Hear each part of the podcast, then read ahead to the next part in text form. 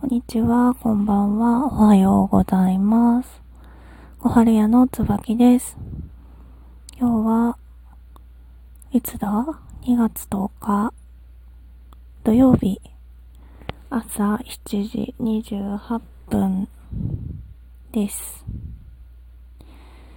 えーっと、なんか今もね、昨日の放送もそうだったんですけど、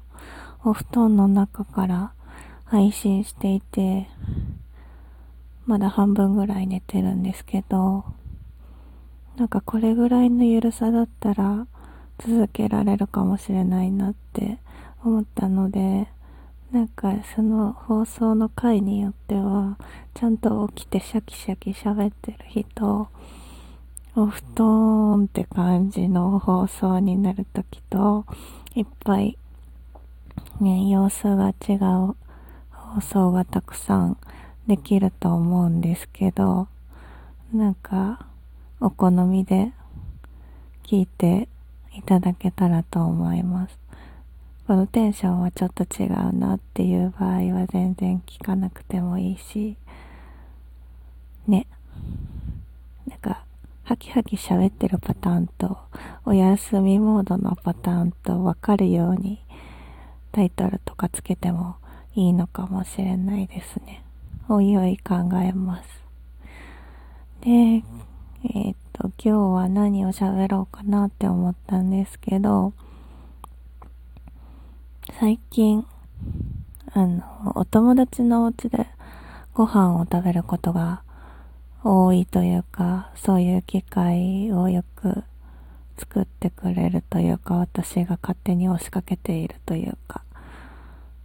っていうことがあって、なんか、私、ご飯を食べるシーンがある、お料理、お料理をするシーンがある小説とか漫画とかがすごい好きなんですよ。なんか人と囲む食卓ってすごいいいですよね。あの、お家があんまりそういう和やかに食卓を囲むみたいなことがないお家だったので、どちらかっていうと、この食事の時間をいかに、なんだろう、乗り切るかみたいな、穏やかに何も起こさないように配慮して乗り切るかみたいなことを考えながらご飯を食べてたので、私、ご飯を食べるのめちゃめちゃ早いんですよ。もうとにかく早くこの、何？試練というか、ミッションを乗り越えたいみたいな気持ちがすごい強かったので、楽しむとかじゃなくて、もう早く食べ終わって、この食卓からいなくなりたいみたいな感じだったので、その和やかな食卓っていうのにすごい憧れがあって、最近お友達がルームシェアをしてるんですけど、ルームシェアをしてる友達？友達二人がルームシェアをしている？伝わります？私がルームシェアをしてるわけじゃなくって、ルームシェアをしている友達がいて、その二人が二人とも私の友達ってこと。日本語下手かって。そう、あの、友達がルームシェアをしてるって、それが、あの、私の実家の近くに二人が住んでるんですよ。なので、私、そのハンドメイドの作業とかするのに、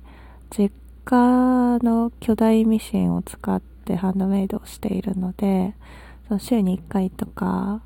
月に何回とかって実家に帰って作業をするっていうことをしてるんですけど、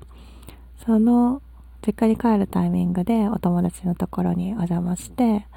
ご飯を食べさせてもらったりとかしてます。なんかさすがにしょっちゅうしょっちゅうご飯食べさせてもらってると申し訳ないなっていう気持ちもあって、なんかお返ししないとなと思ってこの間は私が夜ご飯を作るっていうことをやったんですけど、こう自分でお料理をしてると自分の味になるじゃないですか。全部自分の味になるじゃないですか。もうなんかイメージついてる。もう食べなくても大体こういう味なんでしょっていうのわかるみたいな感じで、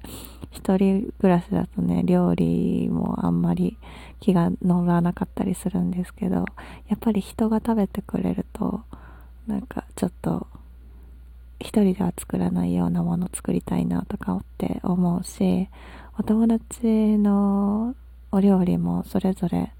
得意なものとかこう系統が違ったりしてすごいいいなって自分のね味じゃないご飯が食べられるって素敵だなって思って友達はこう朝ごはん担当昼ごはん担当夜ごはん担当みたいな感じでその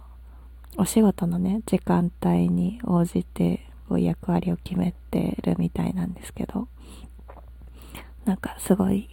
敵だなって思ってたまにその素敵な空間にお邪魔させてもらったりとかしています。お料理の描写表現が素敵な本を、まあ、せっかくお料理の話をしたので紹介させてほしいんですけどもう本当にご飯を食べる描写が好きなんですよ。ご飯を食べるのもそうだしお料理の描写とかも好きで。であの私がすごい大好きで本当にボロボロになるまで表紙のね角っこがボロボロになるまで何回も読んででした本があるんですけど彼女の献立帳っていう作者があれ角田さんって読むのかな？角田さんって読むのかな？わかんないけど。その角田光代さん？角田光代さん？が書いてる彼女の献立帳っていう小説というか短編集なんですけどそのご飯にまつわるオムニバスで、あの、短編の中にご飯が出てきて、さらに、その、オムニバスの最後に、献立、出てきた献立のレシピがちゃんと載ってるんですよ。で、一時期私はそのレシピを一個ずつ作って、実際に食べてみて、ああ、こんな気持ちだったのかな、とかを体験したりして楽しんだりとかしてたんですけど、ものによっては材料が手に入らないとかで作れないものとかもあったんですけど、なんか自分がチャレンジしないもので、こう小説の中で出てきて、あ、これは簡単そうで美味しそうだな、あったら楽しそうだな、みたいなものに出会うとすぐやりたくなりますよね。他にも料理の描写がいいなって思ったのは、かなめ食堂とか、あとは、小川一斗さんの食堂カタツムリとかですね。なんか単純に作り方だけが書いてあるわけじゃなくて、そこに至るまでのストーリーとかも楽しいし、かもめ食堂は、まあ料理がメインの話じゃないんですけど、シナモンロールとかね、もう出てく書いてあると食べたくなっちゃいますよね。小説以外だと、あの、漫画で、エミヤさんの今日のご飯っていう、あの、フェイトシリーズのスピンオフというか、あの、派生の漫画で、エミヤシロウくんが毎回お料理をするっていう漫画なんですけど、それもすごい簡単で、まあ、凝ってる回もたまにあるんですけど、すごい簡単だし、なんせそのお料理の表現が美味しそうなので、なんかその漫画を読むたびに、私もこれ作りたいなとか思って、この間もその本に登場した鮭のホイル焼きをお友達のお家で作って食べました。他にも美味しいお料理食事のシーンが出てくる